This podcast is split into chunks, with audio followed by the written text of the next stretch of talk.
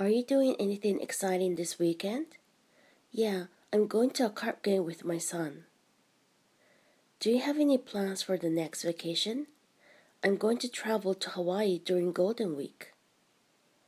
Did you have a good weekend?